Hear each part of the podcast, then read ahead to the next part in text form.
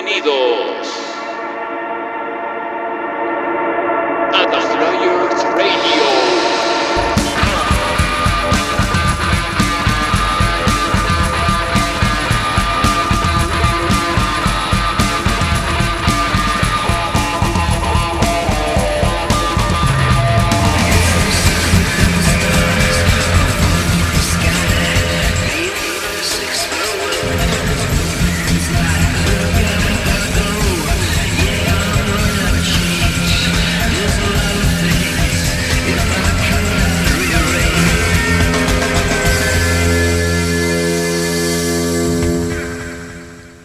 tal amigos youtuberos? Bienvenidos a este nuestro primer episodio especial de resumen de The Flyers Radio. ¿Cómo estás, Nigel? Hola, hola Errol, hola amigos eh, youtuberos. Sí, muy interesante poder tener esta oportunidad ¿no? de, de revisar lo que trabajamos durante la primera temporada. Eh, Mientras que nos proyectamos a la segunda temporada, venimos teniendo muchas, muchas ideas. Estamos seguros que les va a gustar mucho la segunda temporada. Pero para que no nos extrañen tanto, Sí. ha nacido esta idea de rescatar, recoger todo lo que nos dejaron nuestros super invitados durante la primera temporada, ¿no, Errol? Sí, así es, porque hemos tenido estupendos invitados y hoy día vamos a iniciar esta serie de programas, resúmenes, eh, packs, ¿no? Que le hemos llamado este primer programa. Vamos a tener como, como invitados, recordando la participación de nuestra amiga Isabel y de nuestro estupendo amigo Rafo. Algo interesante que destacar de ISA, por ejemplo, es que eh, en un año que estuvo eh, dominado por la preocupación por la salud. Isa es, es doctora, así que si bien no ha estado en primera línea, igual siempre estar con, relacionado con el tema de la salud, pues creo que es importante. Así que le hemos querido dar un, un sitio especial para empezar. Además, las damas primero, siempre, ¿no, Errol? Así es, vamos a escuchar entonces eh, la experiencia de cómo es que Isabel se hizo fan de YouTube. ¿Qué tal si lo escuchamos, loco? Vamos a escucharlo. No, yo, yo escucho toda la música de YouTube y de todos los este estos grupos de rock gracias a mi hermano. Mi hermano, él, es el, el que era el fanático, ¿no? Digo el que era porque él falleció este año, eh, justo antes de la pandemia. Y él es el que este, escuchaba, ¿no? A, a grandes volúmenes sus canciones, ¿no? Y yo siempre le preguntaba, ¿y eso de quién es? Ah, ese es tú. Ese es ¿Y eso de quién es? Ah, ese es tal. Entonces él, a través de él es que conozco todo este tipo de canciones, conocí a YouTube, ¿no? Y Sí. por él es el que escucho. ¿Y recuerdas, recuerdas las primeras canciones de YouTube? ¿Cómo es que, yo sé que, que fue por tu hermano, pero ¿cuáles son las primeras canciones que quizás dijiste, ah, qué chévere esta canción, es de YouTube? Y la primera es a New Year's Day. Ajá. Esa la, la escuché y digo, oye, esa canción está buena. No, esa es de YouTube. Ah, ya, dijo. Entonces, y siempre la escuchaba, ¿no? Porque él solía repetir las canciones. Y, y esa, este, después, este, Domingo Sangriento, ¿no? Y- Con la que empezó el y- concierto en Santiago. Claro, pues empezó el concierto en Santiago. En realidad yo sabía todas las canciones que se iban a tocar en Santiago. Y ya había visto los conciertos, como 10 conciertos que se habían hecho en otros este, lugares. Porque suelo hacer eso. Tengo una mala costumbre de, de ver los conciertos anteriores para No, pero está qué bien, yo tengo esa misma viene. costumbre, yo tengo esa misma costumbre, no te preocupes. Ah, ya, entonces no, no soy anormal. Entonces, No, no, no. Somos, ya somos dos. Entonces, Entonces, Yo- yo veo- este, sí, sabía, ¿no? O sea, yo sabía qué canciones estaban y sabía dónde ubicarme para poder justo estar eh, muy cerca a- en esas tipo, en las canciones de las que más me gustaba, que justo son las tres primeras, ¿no? No. Eh, que- las que se dieron en el concierto. Bueno, las otras también, ¿no? Pero era como que le daba un un asterisco más de una estrellita Claro, más. Una estrellita más, una carita una feliz. estrellita. Ajá. Y eh, bueno, por eso. Con mi hermano es que conocí, ¿no? Tanto, tanto YouTube como otros grupos, ¿no? ¿Y en algún momento, Isa, te, te animaste a, a- a comprar algo? ¿Un cassette, un disco, un CD? No, mi, mi hermano las tenía ya. Tenía sus cassettes que él las grababa de, de la radio, como era antes, pues, ¿no? Claro. que, como la grababa de la radio, él las tenía, ¿no? Y él las escuchaba. Él le ponía las músicas y prácticamente todos, todos escuchábamos, usted en la casa, ¿no? Porque siempre alzaba el volumen, ¿no? De lo que él escuchaba. Claro. Genial. Estamos conversando con, con Isabel Vázquez, ¿no? Youtubera, eh, viajó a, a- a Chile. ¿Cómo, ¿Cómo es que te decides a viajar a Chile? Yo vi una presentación que iba a haber de, un grupo conocido por nosotros, este, en el Hard Rock. Estaba nuestro amigo Fernando, que era cantante. Me fui a esa presentación. Eh, te juro que quedé impactada porque no había ningún, grupo, ¿no? Que tocara las canciones de YouTube. Y ahí es donde lo decido porque el- cuando me dijeron, oye, qué bonito tocan, ¿no? Sí, y, van a venir. Bueno, en ese tiempo todavía pensaba que iban a venir a Lima, ¿no? Entonces, este, dijo, no, yo voy a ir a su concierto. Ahí es donde lo decido, en el Hard Rock. Ahí digo, no, yo sí voy a ir a su concierto. Tengo que ir porque tal vez el próximo le va a pasar algo a alguien porque los integrantes ya no están, pues, no, este, eh, jóvenes, entonces dije, no, tengo que ir, como sea, ¿no? Todavía no Y es conocías a YouTube Perú, todavía no conocimiento de No. YouTube Perú. No, pero yo recuerdo, los recuerdo a ustedes. Estaban ahí adelante, yo estaba en un costado, en, un, en una mesa, y los veía a ustedes cómo disfrutaban y todo, ¿no? Eh, yo los, los conozco, pero cuando hicimos la reunión en el Olivar, ahí es donde los conozco. Sí, sí, me acuerdo. Ahí fueron varias chicas, me acuerdo. Esa, esa fecha del Olivar, eh, Nigel no, no estuvo ahí. Me acuerdo que estuve con Carlos ese día. Y, ahí me- conocí a Carlos. También. claro, me, me sorprendió Carlos. porque, porque fueron bastantes chicas. Fue, fuiste tú, fue este, Estefanía, este, fue Ale, fue este, Yana creo también, este, fue Carola también me parece, Carolina, varias chicas fueron ese día, que, que, que a mí me sorprendió que fueran tantas, y es más, fue, fueron otras personas que iba, había una chica que se iba a Colombia, recuerdo, pero ella estuvo un ratito nomás. Y la mayoría que estaban ahí querían ir a, a- a Chile, pues porque el otro grupo se reunía en el Jockey, el, el grupo que iba a Argentina se reunía en el Jockey, me acuerdo. Sí, sí, tú fuiste pues a esa reunión. Fue el- con, con YouTube Perú. Oye, Sí, fue el primer contacto. y, y mira, acá hay, acá hay comentarios, los chicos están, están saludándote. Sí. Abel dice, la doctora Isa, una de las buenas personas que conocí en el viaje a Chile.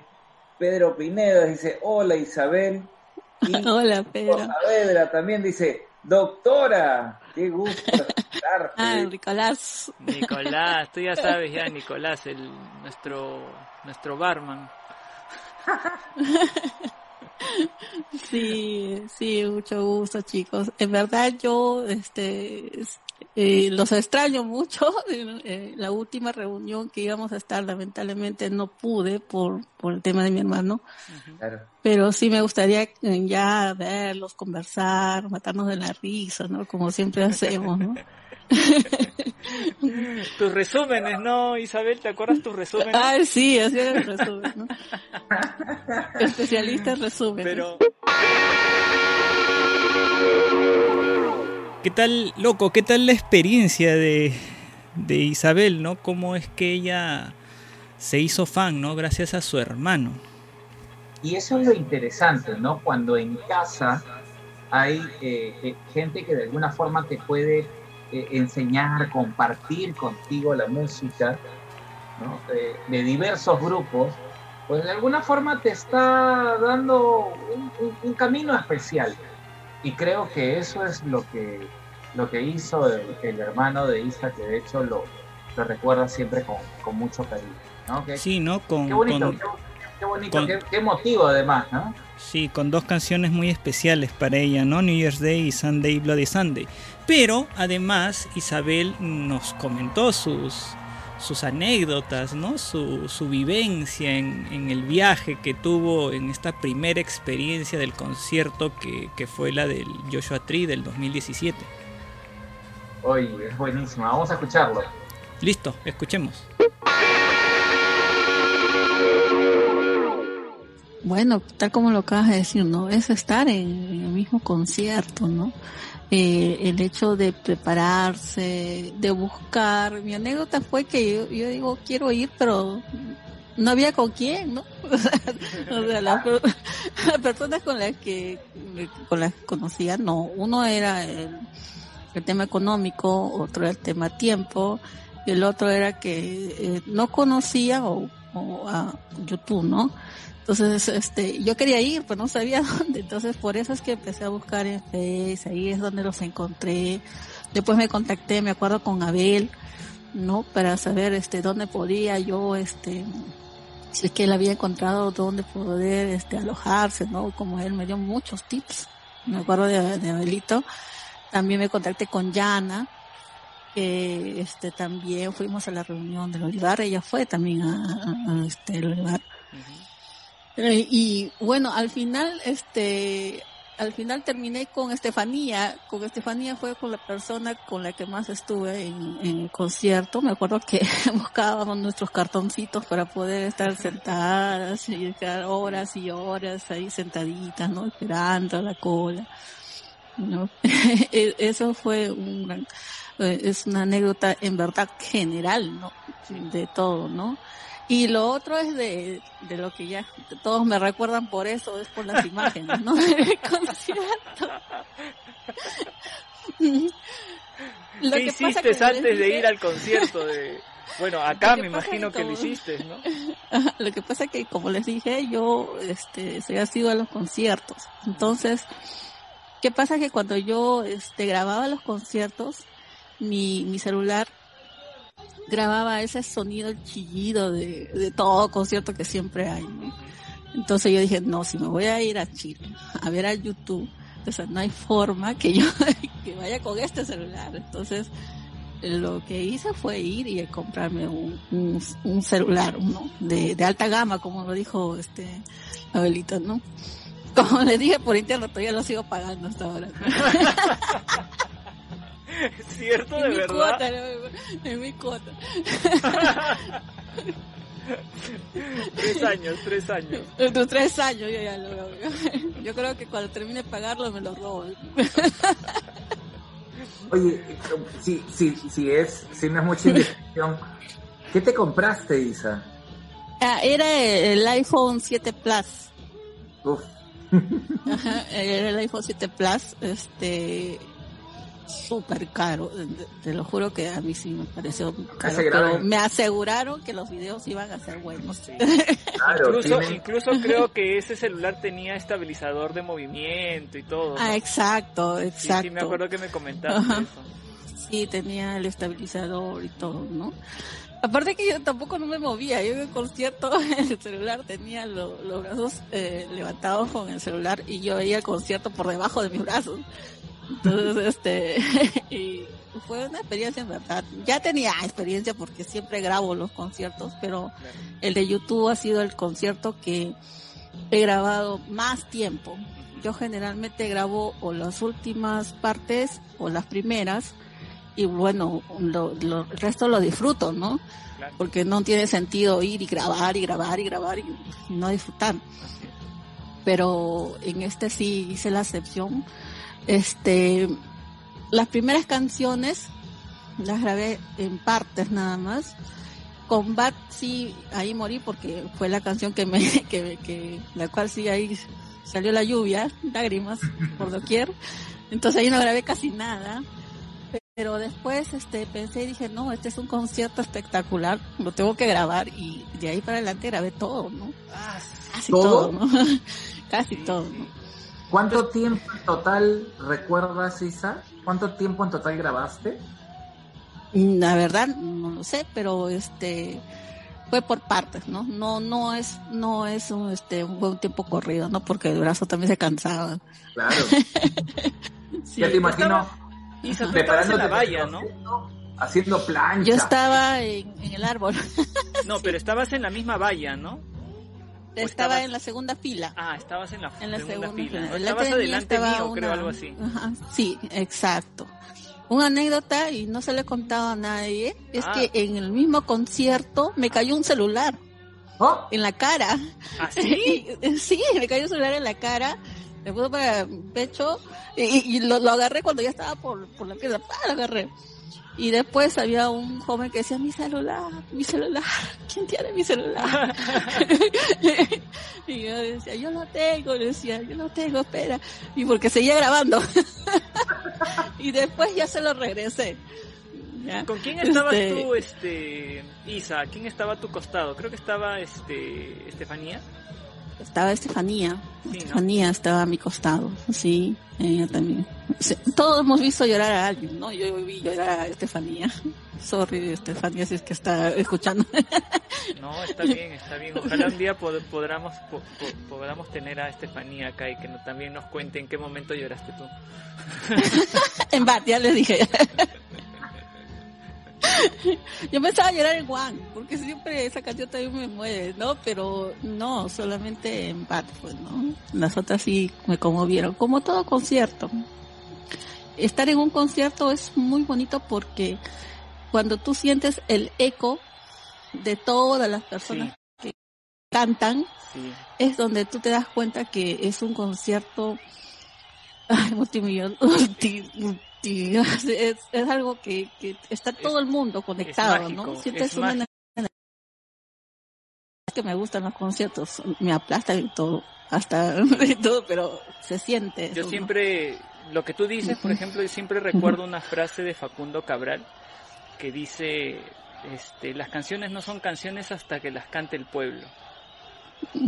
Cuando las canta, cuando las canta la gente, toda la gente así en coro, todo, todo el mundo, porque hay canciones que no, no las cantan todos, pero hay ciertas canciones que es todo el estadio cantando esa canción, es mágico. Es, in- es Exacto. impresionante. Yo, yo sé un dato de Miguel.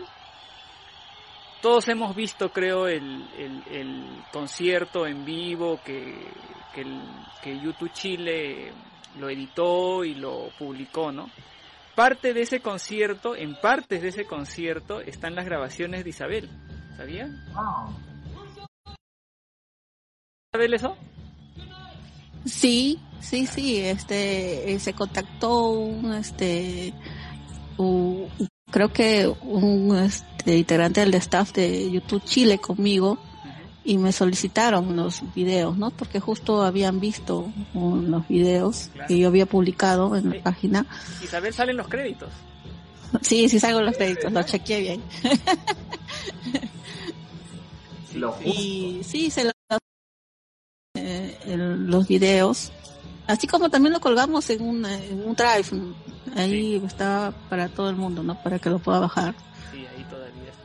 Hay otras personas que lo, han- me lo han pedido personalmente y se los he, se les he dado, ¿no? sí, Las cosas buenas se comparten. Así es. Así es. Y justo, mira, por acá Nico escribe, ¿no? Y dice, juégate el concierto. Ahí ya tienes el dato, Nico, ¿ah? Ya sabes, está en el... Y hay un drive, ¿no? Todavía debe ¿No? estar, porque Erro, tú lo, tú lo, tú lo Sí, creaste. ahí está, el otro día, Miguel, ese, ese drive que, que compartió Carlos es ese, es el mismo, ahí está, incluso está con el nombre ahí, Isabel Vázquez dice. Están los sí, videos, ahí pueden ver, ¿no? ¿Te acuerdas que un día nos juntamos ya después del concierto y pedimos a la gente que, que, que traiga sus, sus archivos, ¿no? Audios, videos, fotos, ¿no? Exacto. Y, y yo recuerdo que tú... En el jockey. Ah, exacto, tú amablemente Ujú. trajiste toda tu... Creo que llevaste tu laptop, creo. Sí, llevé la ¿No? laptop, ¿no? Claro, Yo la había bajado la laptop, claro, y, y tuvimos que guardar ahí los archivos, en fin, con toda la demás gente que estaba ahí. Miguel. Sí, bueno, eh, recordar todos, todos esos momentos y qué chévere que estén materializados y qué chévere que en ese video, ¿no? Ese video que, que hizo de, de tan buena forma y que, que ya lo había hecho también para el 360 YouTube Chile, haya habido presencia peruana, pues también, ¿no? Con la participación de, de Isa.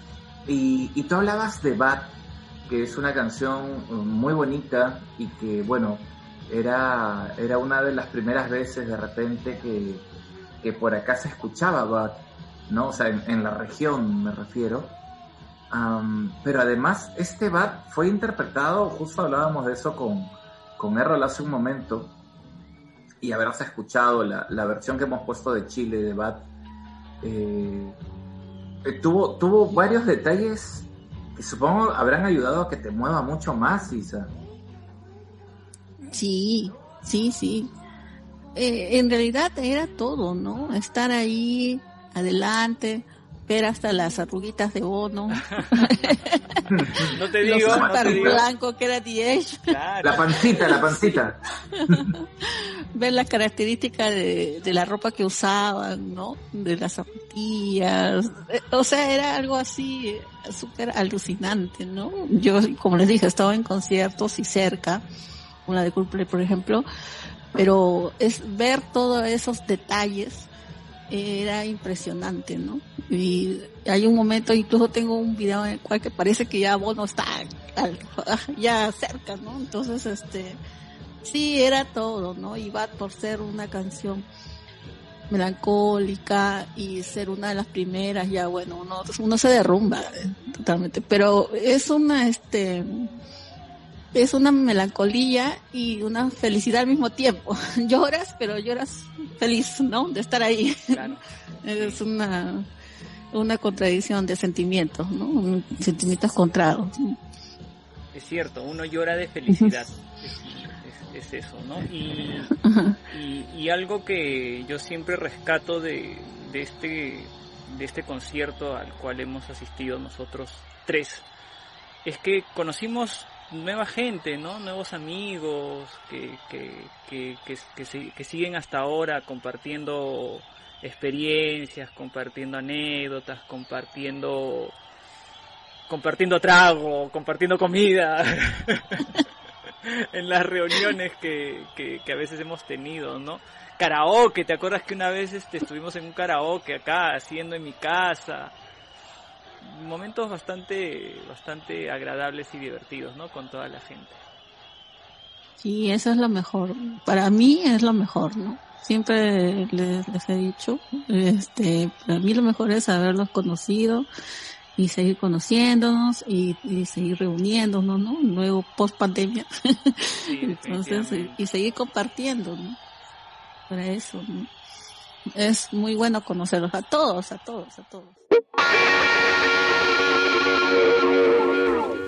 Ahí estábamos escuchando las aventuras que tuvo que tuvo Isa, ¿no? Nuestra amiga la doctora en, en su viaje a Santiago y las anécdotas Todos. que, que nos ha contado. Sí, todos, todos, todos la recordamos mucho por sus filmaciones, ¿no? ¿Qué tal Punche, no? Qué buenos brazos. Sí, no, no, no, pero recuerda, recuerda además que se tuvo que comprar su celular especial para esa ocasión, ¿no? Así es, eso, eso creo que es eh, algo que la, la- la preparó para vivir la experiencia como ella quería vivirla además. Y claro, para tener su canción favorita, su canción especial ahí, ¿no? Ahí sonando en su cara, como se dice, pero en el mejor sentido de la palabra, ¿no? Qué bonito un- es, es, es, eh, disfrutar de estas cosas cuando uno es cuando uno es fan y cuando tiene esa primera experiencia, ¿no? Sí, y con un, con un reconocimiento además, ¿no? Del hecho de que la misma gente de YouTube Chile le pidiera los videos y que saliera en los créditos de la edición final del concierto de ese día, ¿no? Y bueno, Yo lo pues pondré, es, en mi- yo lo pondré en mi currículum, ¿ah? Incluso.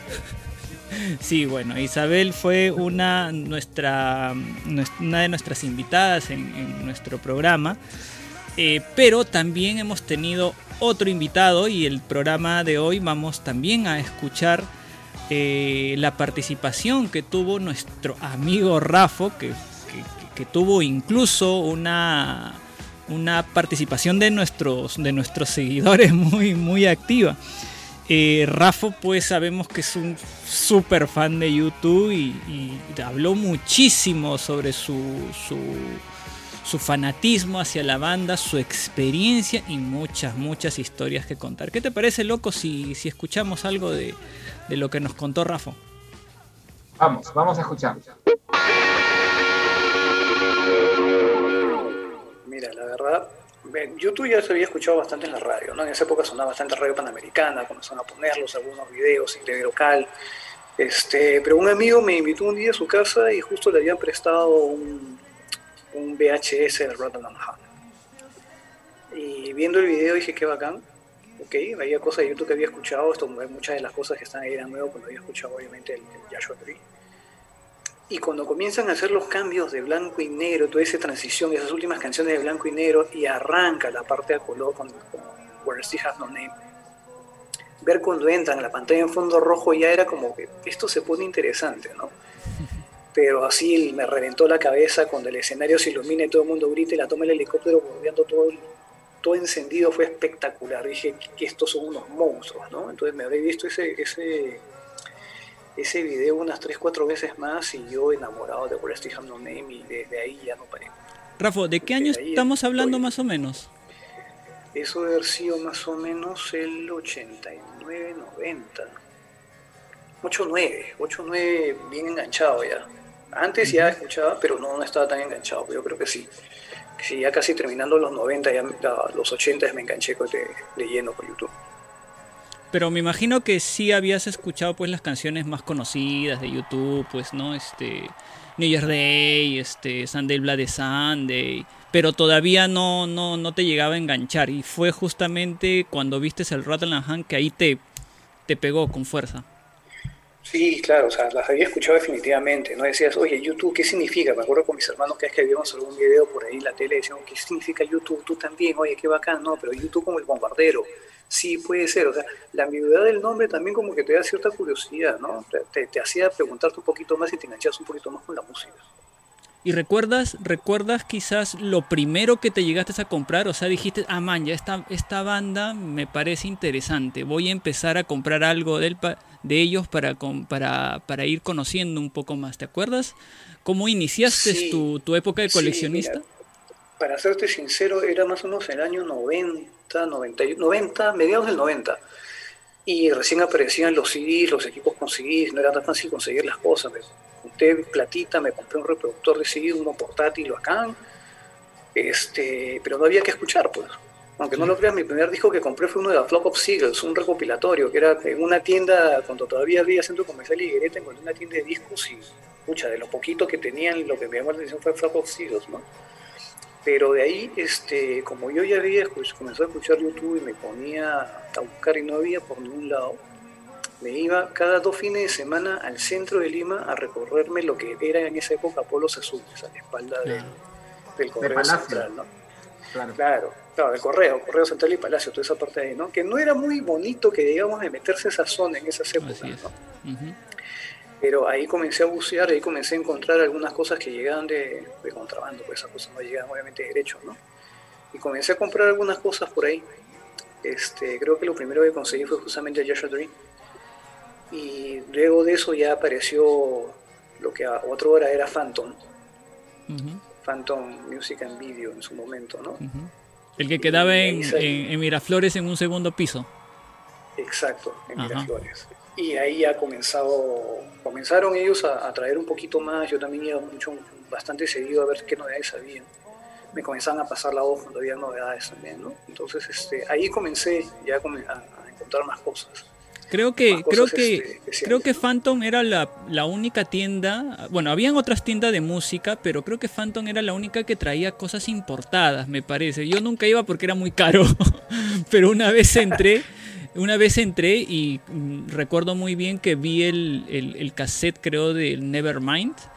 y era totalmente distinto a los que vendían acá, pues no, Tú- ustedes se acuerdan que los cassettes peruanos eran tenían dos franjas blancas en la parte de arriba y en el medio recién aparecía la portada, ¿no? Y abajo decía el virrey y arri- arriba decía el nombre del disco y el grupo, ¿no? Pero la porta pero un cassette original, bueno, un cassette de, de Estados Unidos o importado, toda la portada era pues el, el- el- este niñito calato pues no? no no tenía otras cosas y tú lo abrías y tenía un librazo de, de una hoja de, de dos metros que tú lo podías Era un desenvolver acordeón, sí, claro. claro que era un acordeón y dije pero hecho- pero eran más caros pues en Phantom eran más Me has, caros hecho, me has hecho acordar que antes los, los CDs venían en una cajita larguita, Claro. ¿No? Sí, donde, sí, sí. donde entraba el CD y había, pues, era toda una parafernalia comprar un CD, ¿no? O sea, era- un soporte de plástico donde venía el CD enganchado y todo este soporte venía en una caja vertical. Yo todavía tengo un par de cajas ahí, las originales de YouTube. Ah, cuando compré. tenía como 7 o 8, pero con el paso de los tiempos se fueron malogrando. Pero tengo Rattle and y The Corrector of Fire. Todavía tengo esas dos cajas ahí bien guardadas. Ya protegidas de la humedad, ¿no? Ya están hechas leña después de tanto tiempo. Sí, Es ahí- Y aprovechamos, aprovechamos este error para, para Sí, revisar claro. un poco acá todos los, los saludos. La gente está muy feliz, por supuesto. Sí, de- de que sí, Rafa acá, acá, este, bueno, ya Pedrito saluda a Rafo, Rafo le responde, Charlie, Charlie también nos saluda, un saludo para Charlie, que también esperemos que un pronto lo tengamos por acá. Pedro también nos dice, el inicio de Where Street Have No Name es, el, es la mejor parte del Rattle and Ham, dice. Sí, quizás por eso nuestro amigo Rafo se quedó pegado ahí, ¿no? Totalmente Y- de acuerdo con Pedrito, porque esa parte es tan. te llega al bobo. O sea, todo, todo el- toda la parte, el intro, eh, ellos que entran con pausa, como les repito, con el fondo rojo, y ves la reacción de la gente cuando arrancan, es espectacular. Dices, ¿qué banda te puede lograr hacer esto? ¿no? Y engancharte en una. Como Y, y eso y eso lo volvimos a vivir en el Joshua Tree 30 aniversario, pues, ¿no? Claro, Pucha, con, digas, con otra tecnología. Esa y todo. experiencia fue espectacular. Sí, sí, sí. Oye, Rafo, ¿y es ahí en Phantom donde tú consigues este póster? Si mal no recuerdo que tú me contaste que lo tienes en tu cuarto grandote del, del Action Baby, ¿no? Sí, bueno, esa es una anécdota, ¿no? O sea, yo iba tan seguido a Phantom y siempre preguntaba, ¿y qué has traído de nuevo YouTube? O sea, yo iba de frente a preguntar qué has traído porque ya había agotado los recursos de encontrar algo nuevo en, en- en polos azules, ¿no? Este, tanto así que cada vez que llegaba, llegó YouTube, llegó YouTube, llegó, o sea, sabía que me llamaba Rajo, pero para ellos ya era YouTube. O sea, llegó YouTube. Pero gracias a eso fue, por ejemplo, el día que lanzaron el Acton Baby en Estados Unidos, 19 de noviembre, si no mal recuerdo, del año 91. Phantom trajo el Acton Baby, lo soltó el mismo día. Entonces, a la una de la tarde yo estuve en Phantom y me, me dieron mi CD y un pata se había comprado la versión en cassette. Pero el mismo día que salió en Estados Unidos este, estuvo. Y ellos fueron, a través de Phantom fue que conseguí las 16 láminas del, del póster original. Porque las, las láminas que vienen ahora con los boxes, los recopilatorios, son las láminas este, estampadas, ¿no? Pero estas, las de colección, vienen uno de uno, perdóname, uno de 16, dos de 16, tres de 16, vienen rotuladas. Y esas son las que gracias a Phantom me demoré casi un año creo, en conseguirlas, pero Phantom me las consiguió todas. Y yo recuerdo la primera vez que lo vi, dije, eh, ¿me, puedo tomar una foto contigo?" No, demasiado, demasiado. No, es un lugar de culto, pues es un lugar de culto. A- Todo aquel que vaya a la casa de Rafo tiene que tomarse una foto con, con, el, con el cuadro. Prácticamente es un cuadro de... de- ¿cuánto, ¿Cuánto mide el cuadro, Rafo? Ah, mide un metro y medio por metro y medio, si no me equivoco. un Claro, poquito es más. grande. Es, es, es toda la portada del Action Baby de un metro y medio, imagínense. Acá, acá, acá Charlie dice, antes de salir se persigna, ¿verdad, Rafa? Casi, no, no me da para tanto todavía, pero sí, felizmente este, Miriam me, me dejó ponerlo en un sitio privilegiado que es en nuestro cuarto, ¿no? Entonces lo, lo veo todo el día, todos los días lo veo. Sí, qué Claro. alucinante. Un beso para mi esposita que me aguanta tanta locura, la verdad. Beso enorme, beso enorme para, para Miriam y, y agradecer, ¿no? Porque yo me imagino además, ¿no? La pobre Miriam aguantando que cada amigo de Rafa que llega a la casa youtubero diga, no puedo entrar un ratito. Ya, va. No, Es parte del tour. sí. No le, no le queremos dar ideas a Miriam, pero puede ser que ahora en pandemia puede, hacer un negocio ahí, ¿no? un tour virtual. Un tour virtual. Sí, ¿no? un tour virtual, ¿no? Estábamos escuchando cómo es que Rafo, nuestro queridísimo amigo Rafo, se hizo fan y, y bien interesante, ¿no? Loco, cómo es que él llega a, a ser un fan tan, tan coleccionista, además, ¿no? Una primera colección que él tuvo ahí que comenta es sobre su, su póster, ¿no? Este póster grande que tiene en, en en el cuarto de, de- de- de- de él y de, y de Miriam, pues, ¿no? Rafa es, es un tipazo, bueno, Miriam también es es súper chévere. Recuerdo mucho cuando, cuando me invitaste, cuando tú me invitaste a la casa de ellos, ¿no? Obviamente ya habías conversado para, para, para poder ir conmigo, pero desde la primera vez, ¿no? Que llegué a, la casa de Rafa o de Miriam, eh, fue muy, muy especial, ¿no? Y ver ese póster, ah, ver ese, tomarme una foto con ese póster, insisto, lo, lo voy a poder repetir mil veces de repente, pero qué tal la experiencia poderte parar al costado de ese super póster y, y hacerte tu fotito, ¿ah? No, es, es, es toda, toda una experiencia de, de Rafa y además que lo cuenta con todos esos detalles que él creo que lo hace bastante bien, ¿no? Sí, no, Rafo además pues es un gran, gran fanático de YouTube, un gran coleccionista y tiene muchas, muchas experiencias youtuberas, si se podría decir, y vamos a seguir escuchando un poco más porque la conversación que tuvimos con, con Rafa fue bastante extensa. ¿Qué te parece si seguimos escuchando algo de su experiencia youtubera con Rafa? Mucha atención a lo que viene, ¿eh?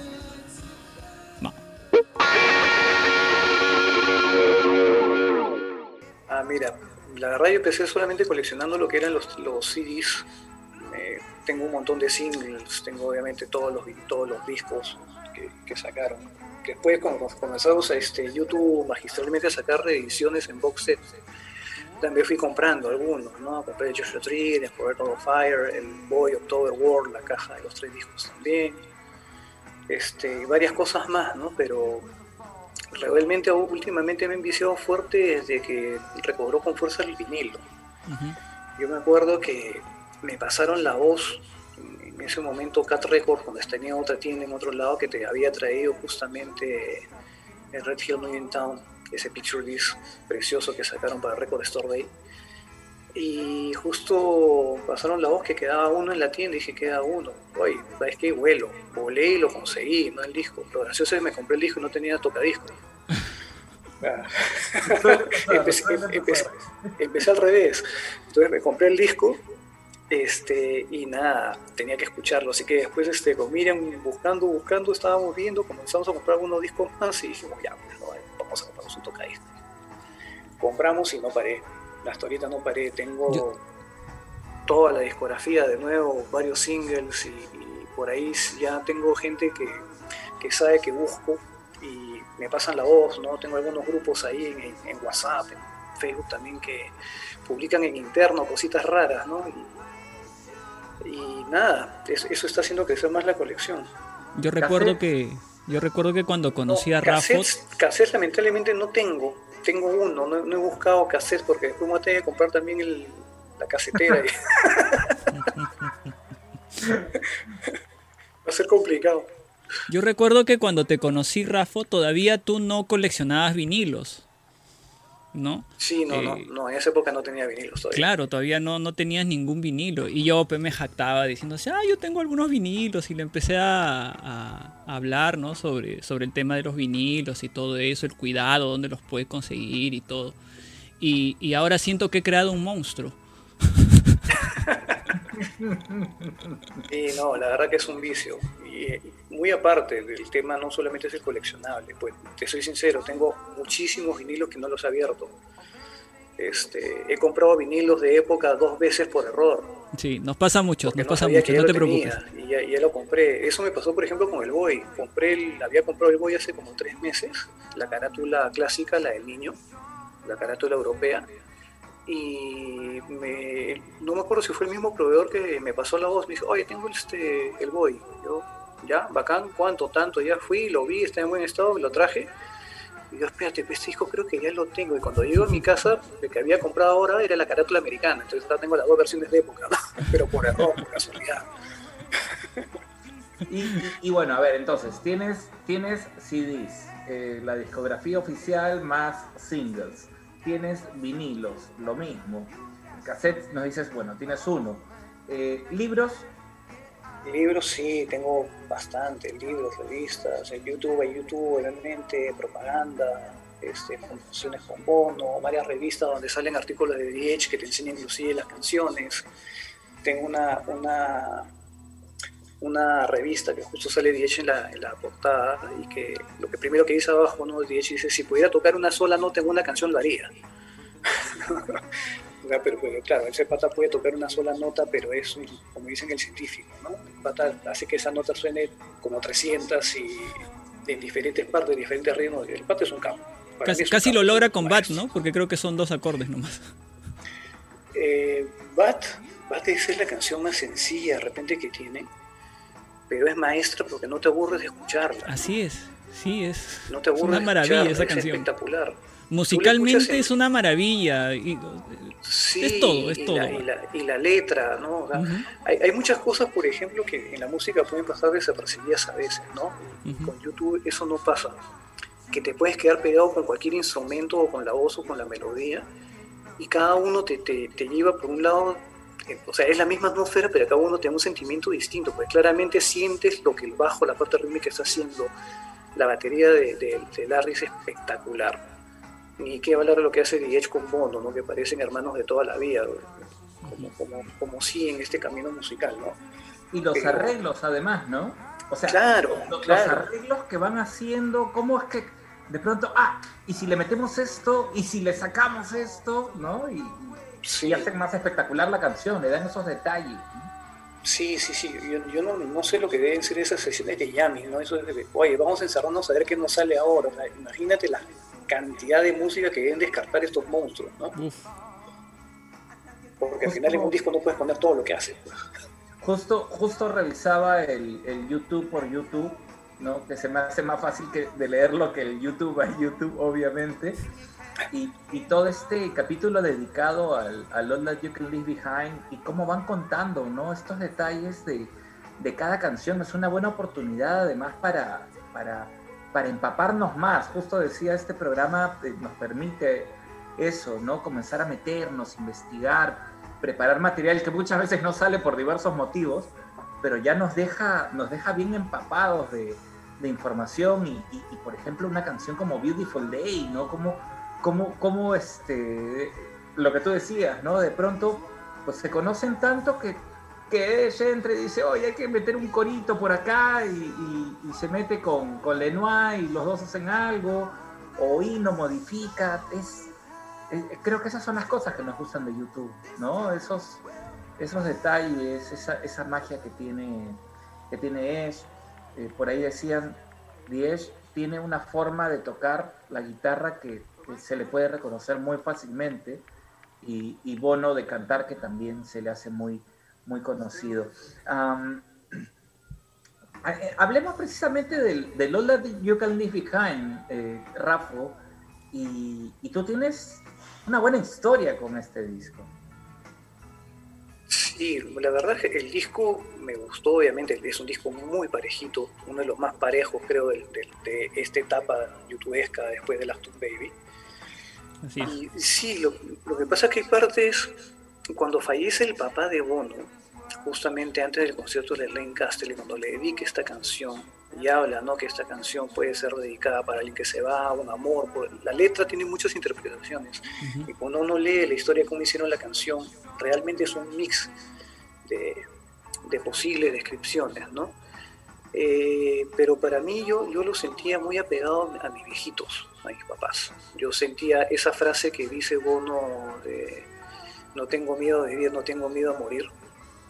Este, significa mucho para mí, ¿no? Yo lo agarré así personalmente el significado de la vida, ¿no? Sobre todo con, con la gente que ya ha pasado su vida y que tú ves que en cualquier momento se puede ir, ¿no?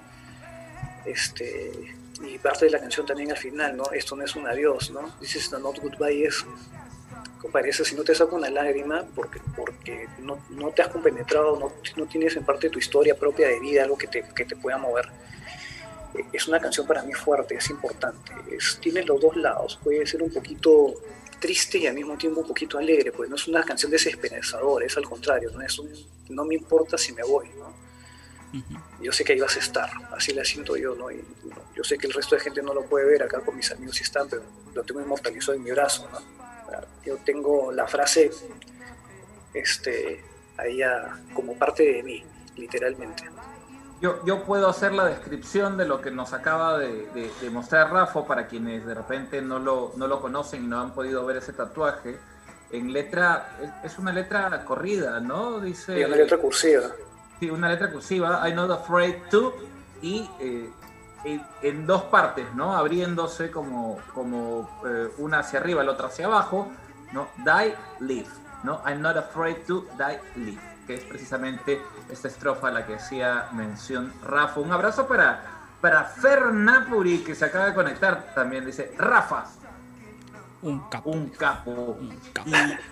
Y, loquísimo que,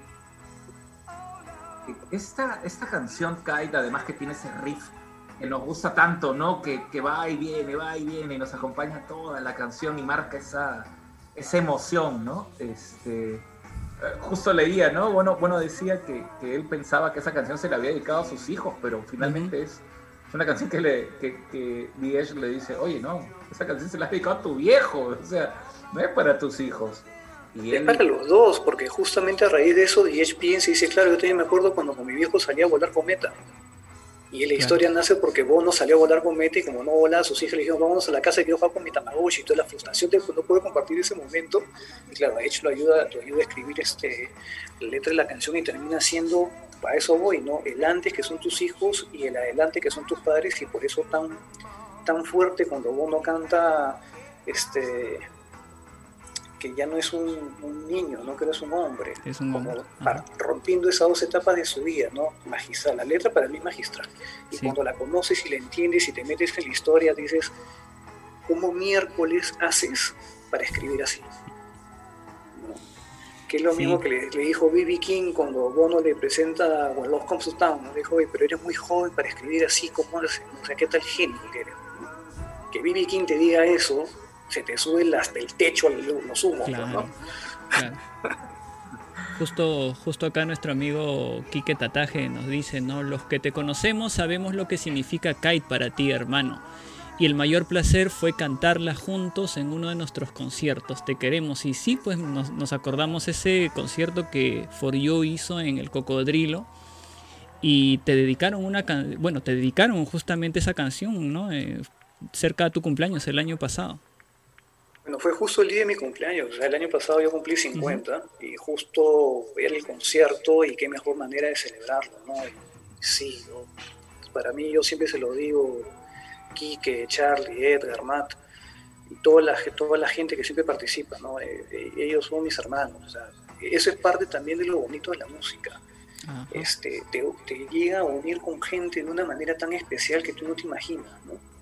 Y creas unos lazos tan fuertes por temas tan, tan profundos como te pueden dar la música. ¿no? Ese sentimiento que te despierta la música es bien, bien, bien fuerte. ¿no? O sea, oye, un fuerte abrazo a mis hermanos de For You. Claro, un abrazo para ellos. Oye, Rafa, aparte de esta conexión que tú tienes con Kai, tienes otra conexión también con otra canción muy especial del Action Baby. Sí, sí, sí, el Action, el Action Baby también es una bestialidad de disco, ¿no? Este, sí, para mí Acrobat. Acrobat es una canción espectacular. La letra para mí significa bastante también, porque me identifico mucho. Hubo unos momentos en mi vida donde estaba en una etapa espiritual bastante fuerte. Eh, tengo 20 años que soy vegetariano. Eh, la gente no me entendía por qué me convertía a vegetarianismo, cuál era la movida, qué pensaba. Estaba muy metido con, con mucho, mucha mentalidad, mucho pensamiento muy espiritual. Entonces justamente esa parte de, de, acro, ¿no? Este, en el coro, eh, te dice justamente, o sea, tú no sabes qué, cómo hacer, cómo actuar, ¿no? Este, en I must be an acrobat to talk like this and not like that. Básicamente es, tengo que ser un acróbata, tienes que estar balanceando entre, entre dos mundos, ¿no? Porque uno que no te entiende y otro que no te acepta de repente, pero al final de cuentas tú sigues siendo tú mismo, ¿no? Bueno, y ese es otro tatuaje más que también tengo, ¿no? parte, parte de mi historia youtubesca. Todas esas frases que me han marcado las tengo tatuadas. Oye, Rafa, y, y aprovechando que acabas de mencionar Acrobat, Acrobat no solo es una canción para ti, es una marca. Eh, bueno, aparte la, la, opté como marca, ¿no? O sea, mira, la, la, tengo gente que me conocen, patas de toda la vida, que desde que yo escuché Acrobat, yo para todo era Acrobat, o sea, y hasta ahorita sigo siendo Acrobat, ¿no? En Instagram mi cuenta es Mr. O sea, MR Acrobat, ¿no? Este, comencé a sacar apunten, por fan. ¿Perdón? Apunten, apunten, les digo a la gente.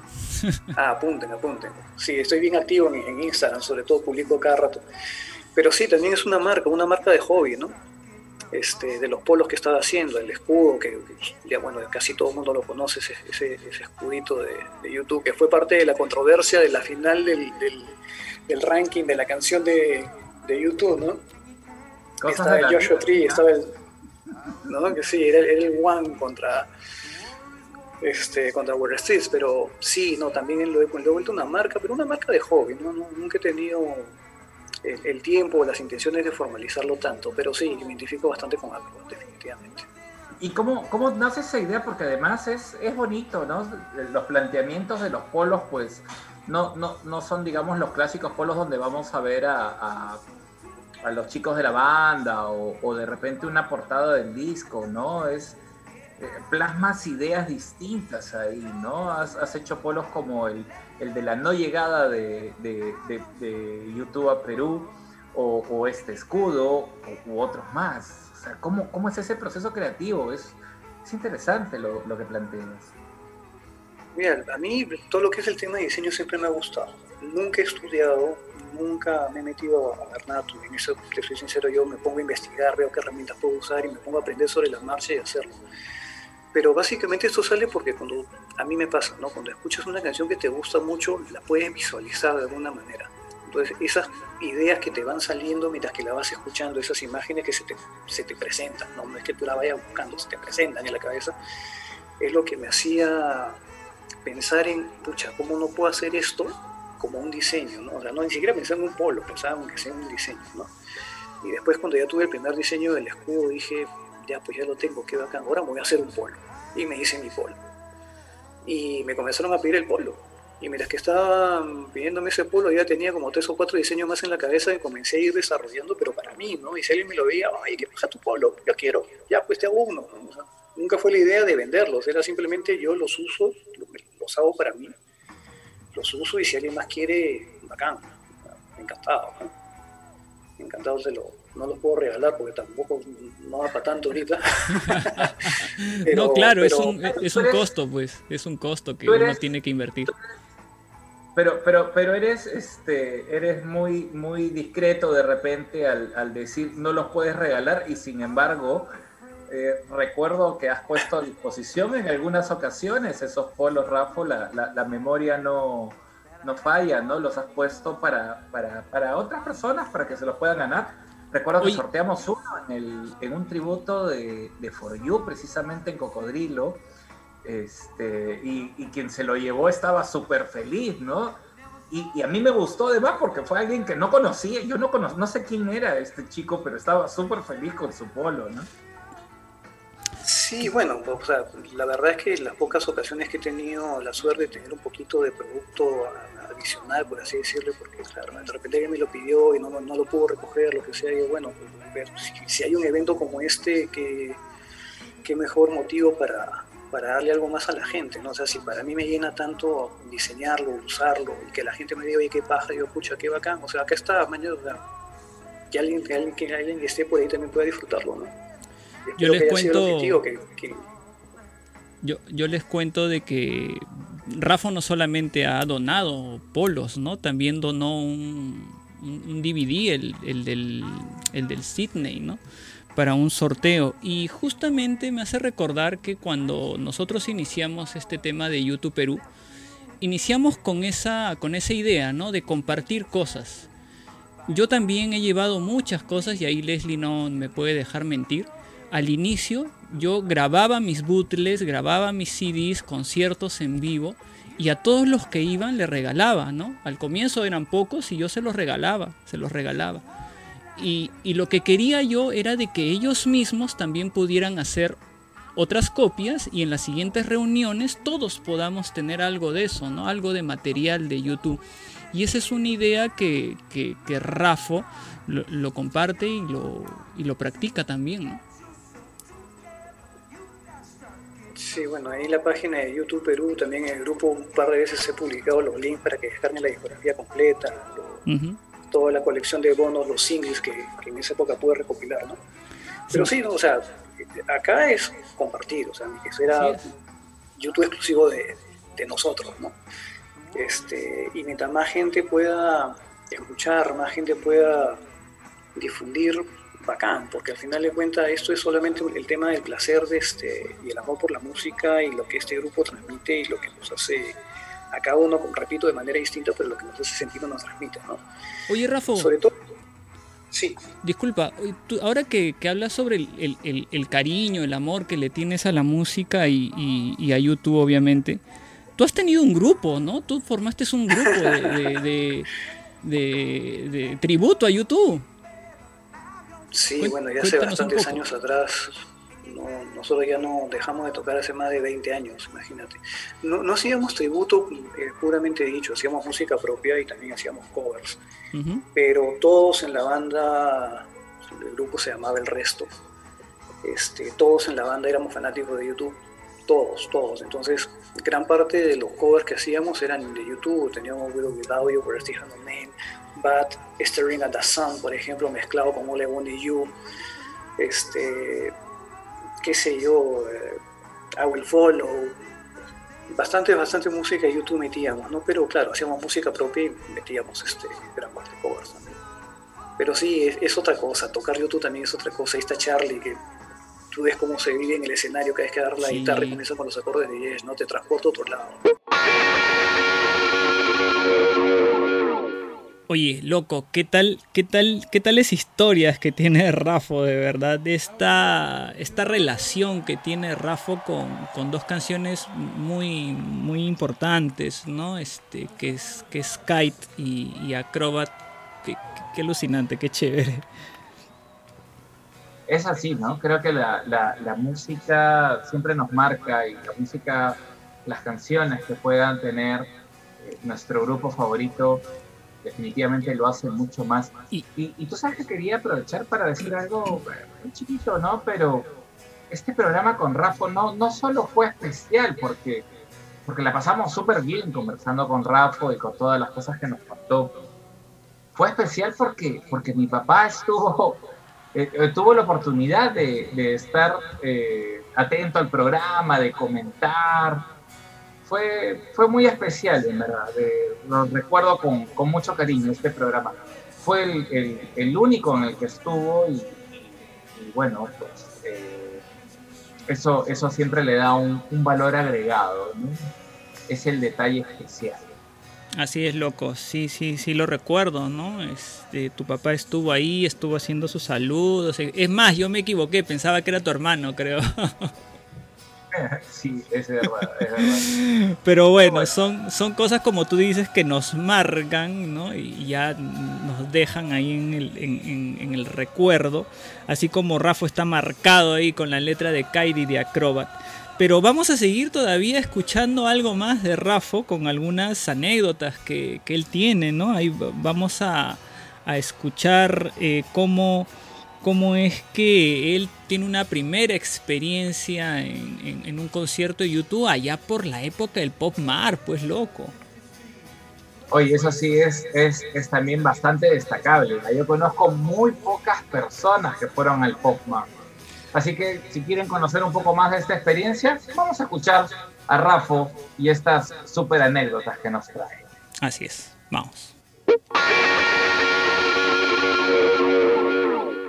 Y la verdad que eso fue un... un- los, tuve la suerte de ir a Miami a verlos. Fue una locura porque justamente con, con uno de, de amigos que te comento con el que teníamos la banda, este dijo, oye, YouTube, vámonos, vámonos. Su prima nos compró las entradas, todo, y yo no tenía visa. O sea, yo tenía este, entrada y no tenía visa, ni siquiera había comprado pasaje. Entonces, este, una semana antes, ya me habían choteado la visa como tres veces, y una semana antes justo viene de viaje un tío mío que vivía en Estados Unidos y me dijo, vamos, yo te llevo, vamos con el cónsul y me dieron la visa. O sea, yo ya estaba ya quedándome acá en, en Lima, ¿no? Este, y nada, terminé en Miami, fuimos a ver el, el Pop Martour el, en el, el- el Pop Martour en el mismo estadio donde el, en el 2017 fui este, a ver a- el, el aniversario de Joshua Tree Qué de loco. Miami Dolphins. Y ese concierto espectacular, espectacular. Lamentablemente las entradas que fueron caras no fueron tan buen sitio, estábamos en tribuna lateral bastante arriba, pero no espectacular. Nosotros hicimos nuestro tono aparte. Los gringos son unos aburridos, ya, ellos querían, oye, siéntate. Digo, compadre, ¿qué me voy a sentar? Es YouTube, que me voy a sentar, ¿no? Entonces, Me he venido desde Perú para sentarme acá, no seas... Sí, claro. No, olvídate, los gringos querían ver sus conciertos sentados, no había forma. Pusimos nosotros, nos paramos, toneamos, había gente que se contagió, se paró y se puso a tonear, nos tomaron fotos por ahí, inclusive metimos las cámaras escondidas, estas descartables, pues si nos las quitaban. Obviamente te requisaban todo. Nos pedían las cámaras y nos tomaron algunas fotos por ahí, obviamente las fotos las tengo por ahí guardadas, ¿no? Pero una experiencia bien bonita, ver a YouTube por primera vez y en el Popmar, esa primera puesta en escena, ese escenario gigante, ¿no? Este, una emoción bastante, bastante, bastante grande. Con No un show así, además, ¿no? ¿Qué, qué, qué dos o tres cosas de repente recuerdas muy marcadas de ese concierto? Pero, pero no me hables del, del- del que has visto después en video. ¿ah? Trata de conectarte con, con lo que tú viviste en ese momento, porque nos pasa, ¿no? O sea, una cosa es lo que vivimos y después vemos otros conciertos y se confunden un poco, pero ¿qué cosas muy marcadas puedes tener de repente? Me- mira, lo que más me marca es que estos patas en concierto es como darle play a un disco. O sea, le escuchas y es tal cual. Tal cual, pero con su feeling más, ¿no? Porque en vivo lo disfrutan ellos tanto que tiene su punch adicional, pero suenan como si hubieras dado play a, tu, a tu cassette, ¿no? En esa época, o a tu CD. Eh, Eso es lo que más me marcó de ellos la primera vez.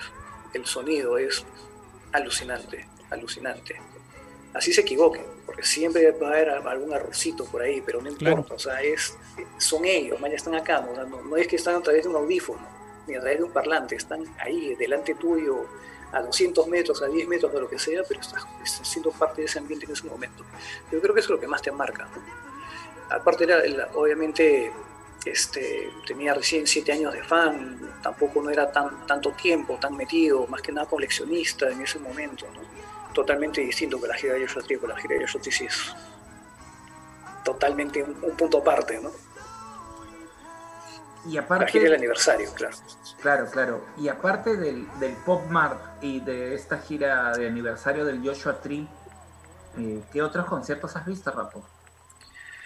Ah, pucha, qué conciertos no habré visto. La- El de No, no, no. En, Ah, ¿en vivo? estado- No, me- en- no, olvídate, en vivo no, no he podido, me perdí la oportunidad de ir al 360, no, no pude ir, las otras giras tampoco, situaciones un poco más complicadas, ¿no? Pero ya, ya habrá un poquito, un poquito más, esperamos que, que YouTube nos sorprende y que saque disco, o por lo menos gira conmemorativa, ¿no? Se rumora mucho el tema de la gira de justamente del Su TV con, con el Aston Baby, no se sabe, vamos a ver qué pasa, ¿no? En Lima, además. Este, Imagínate, imagínate en el Nacional, pues, ¿no? Oye, pero, pero a DH lo han entrevistado y dice que está haciendo música, ¿no? O sea, aparentemente se viene otro disco, ¿no? Sí, bueno, dicen que él y Bono han estado haciendo bastantes cosas durante la encerrona, así que vamos a ver qué sale, ¿no? Material tienen de hecho de sobra. ¿Cuántas canciones que han quedado en el tintero de tantos discos? Aparte que podrías este, readaptar como han hecho con otras canciones antes, ¿no? Pero sí, sí, hay que, hay que esperar y ver qué cosa sale, qué cosas se nos viene el próximo año. Espero que den una buena sorpresa. no sé si continúen con, con el tercer disco que falta de esa supuesta trilogía que hasta ahorita van dos Así es. o saquen algo, algo distinto, ¿no? el SOA, ¿no? El Falta el SOA. SOA. O sea, mientras que no sea SOAT y nos hagan pagar impuestos, pero sí, supuestamente falta el SOA, ¿no? Estamos, estamos aquí en The Players Radio disfrutando de esta, de esta buena entrevista con nuestro amigo Rafo. Por acá la gente se vacila, ah, mira, dice, Charlie dice, el bajo en vivo es brutal y Adam siempre se equivoca. Y Kike dice, ni Eddie se equivoca, ¿no? Este, te está vacilando Charlie por acá, dice, Rafa tiene una foto con pelo marrón ahí en el, en el, en el Pop Mart, ¿no? Esa foto, Yo- claro, nos la pasaste, ¿no? Yo, sí, tengo claro, una, esa foto se la pasé, claro. yo tengo una foto de Quique con pelo corto Y sin barba, y sin barba. y sin barba, claro, claro, cuando, claro, claro. cuando, bueno, cuando Quique nosotros lo conocimos allá por el 2006, 2007, pues, ¿no? Dice Kike, YouTube va a seguir dándonos música por 20 años más, por lo menos, dice, ¿no? O Este- hasta que, o hasta que Larry diga basta. o hasta que Larry diga basta. Oye, Esa es mi teoría, esa es mi teoría. Hablando de polos, ¿no? Acá, por acá, Kike dice, yo tengo mi polo YouTube for You y eh, Pedrito está diciendo, no sé si reclamando, no sé si ya te lo habrá comentado, pero dice, mi polo until the end of the pandemic, dice. Sí, ahí tengo, ahí tengo varios pendientes, Leslie también, Pedrito, Nico. Hay varias gente que me dijo, Rafa, ya este, en febrero creo que fue el último concierto de For You que nos podemos juntar. Dijimos, ya en cualquier momento, este, a partir de marzo coordinamos para, para pedirte poli, fuácate, ¿no? Sea, cancelación de planes para todo el mundo, ¿no? Oye, Nigel, este, yo les quiero contar a, quiero aprovechar para contar eh, y de repente Rafa también puede contar una anécdota más. Quiero contar una anécdota que tengo con, con Rafa, ¿no? En realidad tengo algunas, pero Guarda. este, esta es la Guarda, que, sí, no, esta, esta es, esta es una que realmente me, me- me da un poco de vergüenza contarla y que el otro día la estábamos, ¿eh? la estábamos recordando, ¿no? Creo que fue el primer día que fui a tu casa, Rafa, si mal no recuerdo. Claro, cuando, cuando empecé a conocer toda tu, tu colección, pues, ¿no? Y, y Rafa tiene este pack donde están los cuatro primeros álbumes, ¿no? De, YouTube, que, creo que son remasterizados. Y dentro viene un póster, ¿no? Entonces yo lo abro, lo saco y abro el póster, pues, ¿no? Lo, empiezo a abrir, empiezo a abrirlo para verlo completo, pues, ¿no? Y, y de repente yo no sé cómo veo a, a, a Rafa que me está mirando medio raro, ¿no? Oye, qué chévere este póster, le digo, sí, está chévere. Nunca lo había abierto, me dice. Es la primera vez que lo veo. o sea, yo había sido el padrino de, de- de- de- de ese disco, ¿no? Yo sin querer, oh, discúlpame, porque yo no sabía que él nunca lo había abierto, pues, ¿no? Así que yo le, yo le quité la virginidad a ese póster. Sí, ya no es coleccionable. Bueno, eso Ay, es una buena historia. Eso es una muy buena historia. Por acá miren, este comenta, dice, sí me acuerdo, Errol, y se vacila por Sí, acá. es que pobre, si lo hubieran visto, mira, le hubiera tomado una foto al pobre Erro para que llene la cara de preocupado que está. De verdad, yo estaba muy avergonzado porque, es- porque creo que nos conocemos como fans y coleccionistas que, que a veces tú mismo has dicho, no tienes discos que ni siquiera los, los has abierto. Yo también tengo discos que, que hasta ahorita no los abro, ¿no? Pero imagínate que venga alguien y lo abra como si nada, pues, ¿no? Por acá, por acá, mira, Kike dice, ya llévatelo nomás, te dijo. Dice. Oye, y Rafa tiene, tiene un- un- una edición súper especial de Lactium Baby que también tiene toda una historia. ¿Cómo lo conseguiste, no, Rafa? ¿A cuál de todas? Perdóname. La, la caja grande de Lactium. Ah, la caja, sí. Sí, lo que pasa es que ahora el- el- ya se viene el aniversario de Lactum Baby, ahí voy a publicar en, en Instagram la, la pequeña gran colección de Lactum Baby que hay. Pero sí, lo que pasa es que yo estuve buen tiempo tratando de conseguir el box set de Lactum Baby. No, no la caja grandota, porque era impagable y aparte que no había. Ujú. Y mira, estuve en Estados Unidos, no lo conseguí, estuve buscándolo por acá, buscándolo por Amazon, por un montón de sitios y no estaba. Y un viaje que hice con Miriam a, a- a Chile, este, estábamos en Santiago y ella me dijo, mira, te voy a enseñar unas tiendas por acá que son de, gente metalera. Un centro comercial tipo caracol, de gente metalera. Ah, vamos. Entramos y había una tienda de discos. Y, yo digo, bueno, pues ¿sabes qué voy a entrar? Voy a preguntar de repente a ver qué hay. Entonces entro y dice, oye, este, ¿tienes algo YouTube? Sí, la, pregunta de siempre, sobre todo cuando vas afuera, ¿no tienes algo YouTube? Este, y después también, sí, pues, ahí tengo un box set nomás. Y dice, "Ven, a ver, muéstramelo. Y tenía el Aston lo había buscado por medio exageración, es decir, medio mundo, pero por mucho tiempo y no lo había conseguido. Y en Santiago de Chile conseguí el box set de Lost Baby. Pero no, ahí no quedó la cosa, o sea, no lo compré.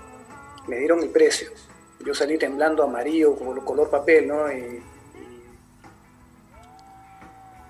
Listo, seguimos, seguimos aquí en The Flyers Radio, nos quedamos en, este, la historia de, de Rafa contando cómo es que consiguió la edición especial del, del Action Baby, disculpen ustedes el corte, pero aquí estamos de nuevo, eh, conversando con, con nuestro amigo Rafa, un gran coleccionista, un gran amigo, un gran youtubero que, que que tiene mucho, mucho, mucho que contar. Siempre cuando, siempre cuando iba a tu casa, Rafa, hemos conversado bastante, ¿no? Y, ahora justo nos está contando la historia de cómo consiguió una edición especial de, del, Action, del Action Baby. ¿Te quedaste, Rafa, en que estabas por las tiendas de, de Santiago y, preguntaste algo, si tenían algo de YouTube y te dijeron, ah, tenemos esto. Sí, tengo esta cajita, no me este box set, man. No, a la hora de la hora el box set que tanto tiempo había buscado, ¿no? Pero yo salí de la tienda derrotado cuando me dieron el precio. y, mi, y mi esposita me pregunta, pues, ¿qué encontraste? No, tenía el box set, el que hace tiempo buscas, sí. ¿Y por qué no lo has comprado? ¿Qué cuesta tanto? No voy a decir lo que me dijo literalmente, pero un poco más me dijo, entra y cómpratelo. ¿Ese y gracias, gracias a eso es que ahora ese box set lo tengo acá, pues. Qué, importante fue Miriam en ese preciso momento, ¿ah? de verdad. La verdad que sí. te soy sincero siempre, ¿ah? en todas mis decisiones de compras así medias, medias este, salidas de, de finanzas estratosféricas, ese sí siempre consulto con ella, olvídate. Oye, y Miriam te ha acompañado incluso a comprar cosas youtuberas, ¿no? Sí, sí, sí, sí, la verdad este me, me, me apaña mis mi gustos, ¿no? Sabe que me apasiona YouTube. Sabe que me apasiona YouTube. Y tengo hecho muy buenos amigos, no solamente con la gente que le gusta YouTube, sino también con gente que está en el negocio de, vender discos, ¿no? Entonces tengo muy buenos amigos. Estaba Alejandro Castañeda en un momento que mandaba saludos, él lo conocí porque él trabaja en una tienda de discos.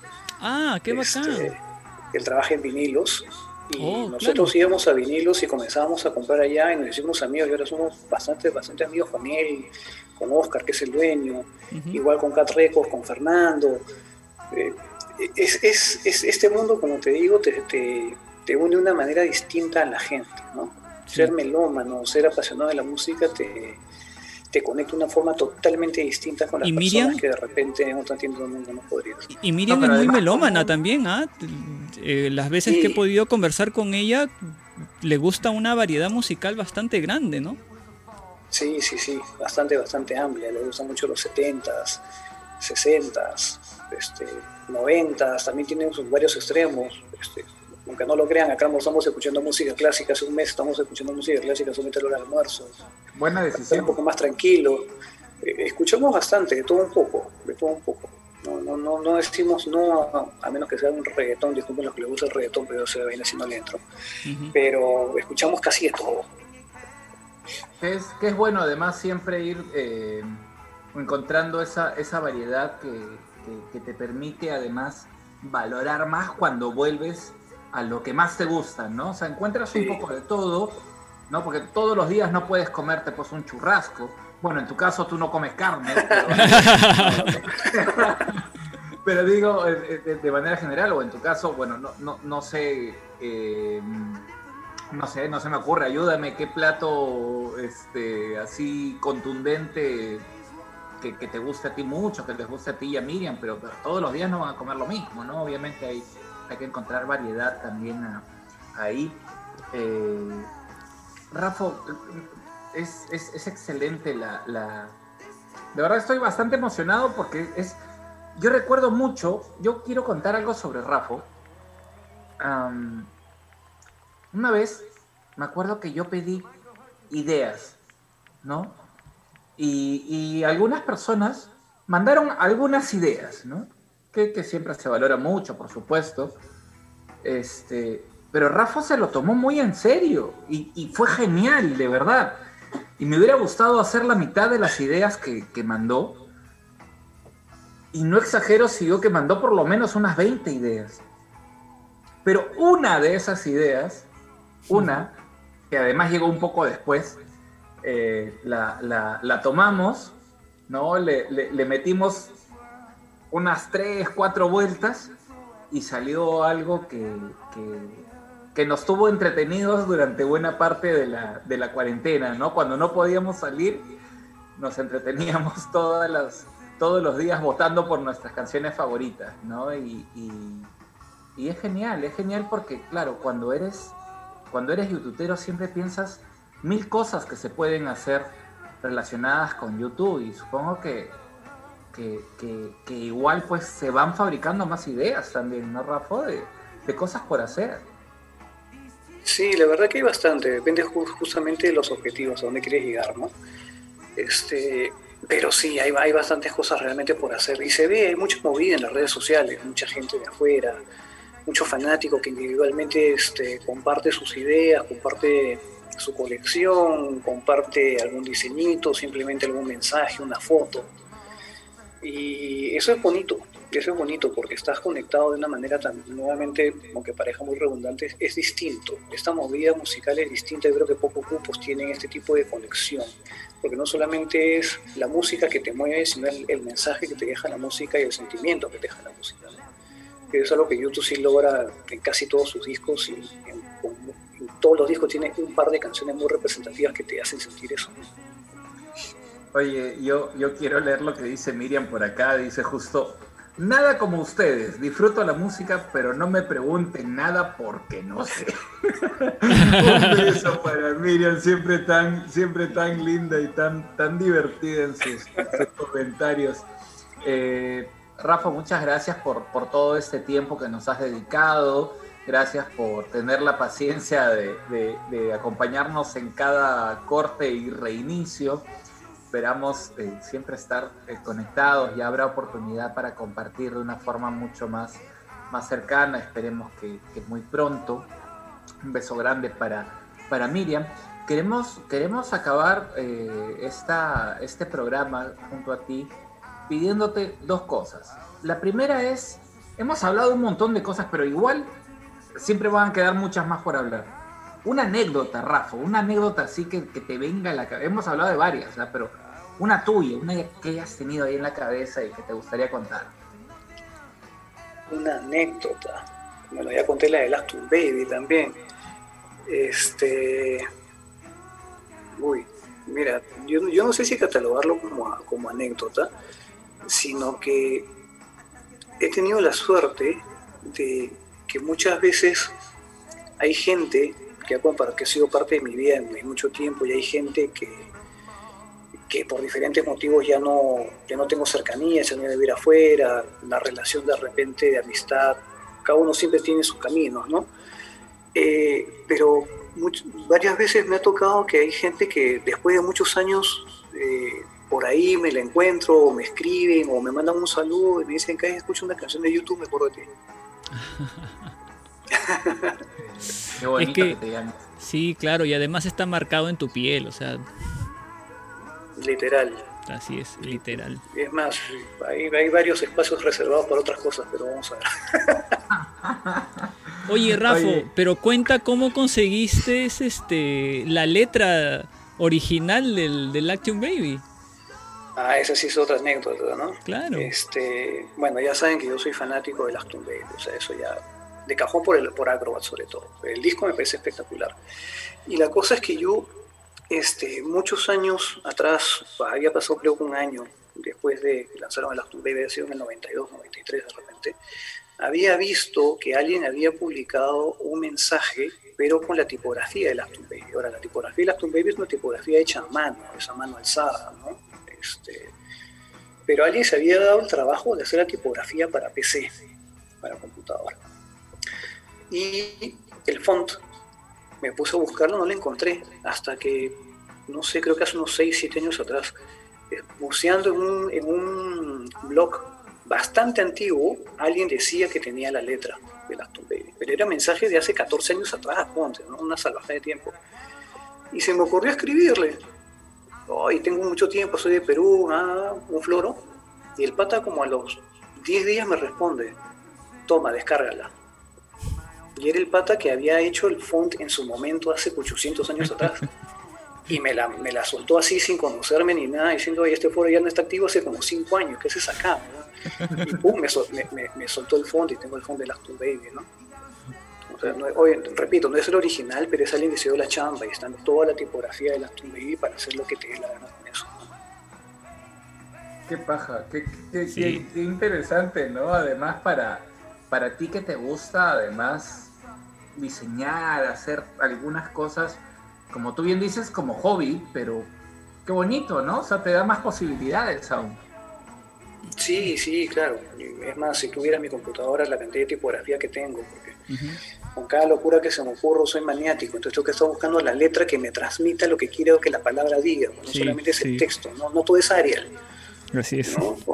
Entonces, este, buscar la letra que justamente haga que esa palabra cobre más significado. ¿no? Esa es la parte que de repente me, me enamoro mucho más, no tanto en armar el concepto, sino en encontrar la tipografía para poder completar. ¿no?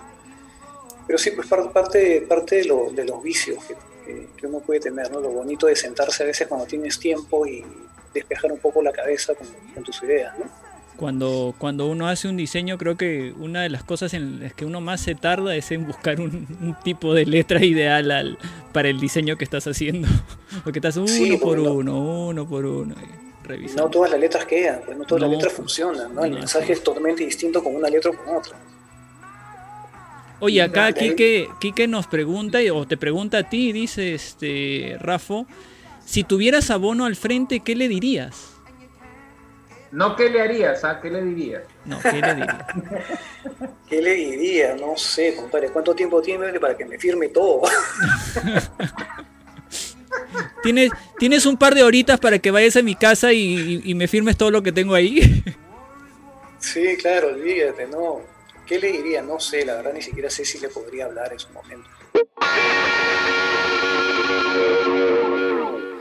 Bueno, loco, ya que Rafo, de verdad que, como lo he dicho en el mismo programa ese día, conversar con Rafo es mandarse unas loras así casi interminables y tener anécdotas también con él, la misma anécdota que yo tuve con él, que, que- que- que hasta ahorita la recuerdo y me da vergüenza, me da vergüenza. de verdad.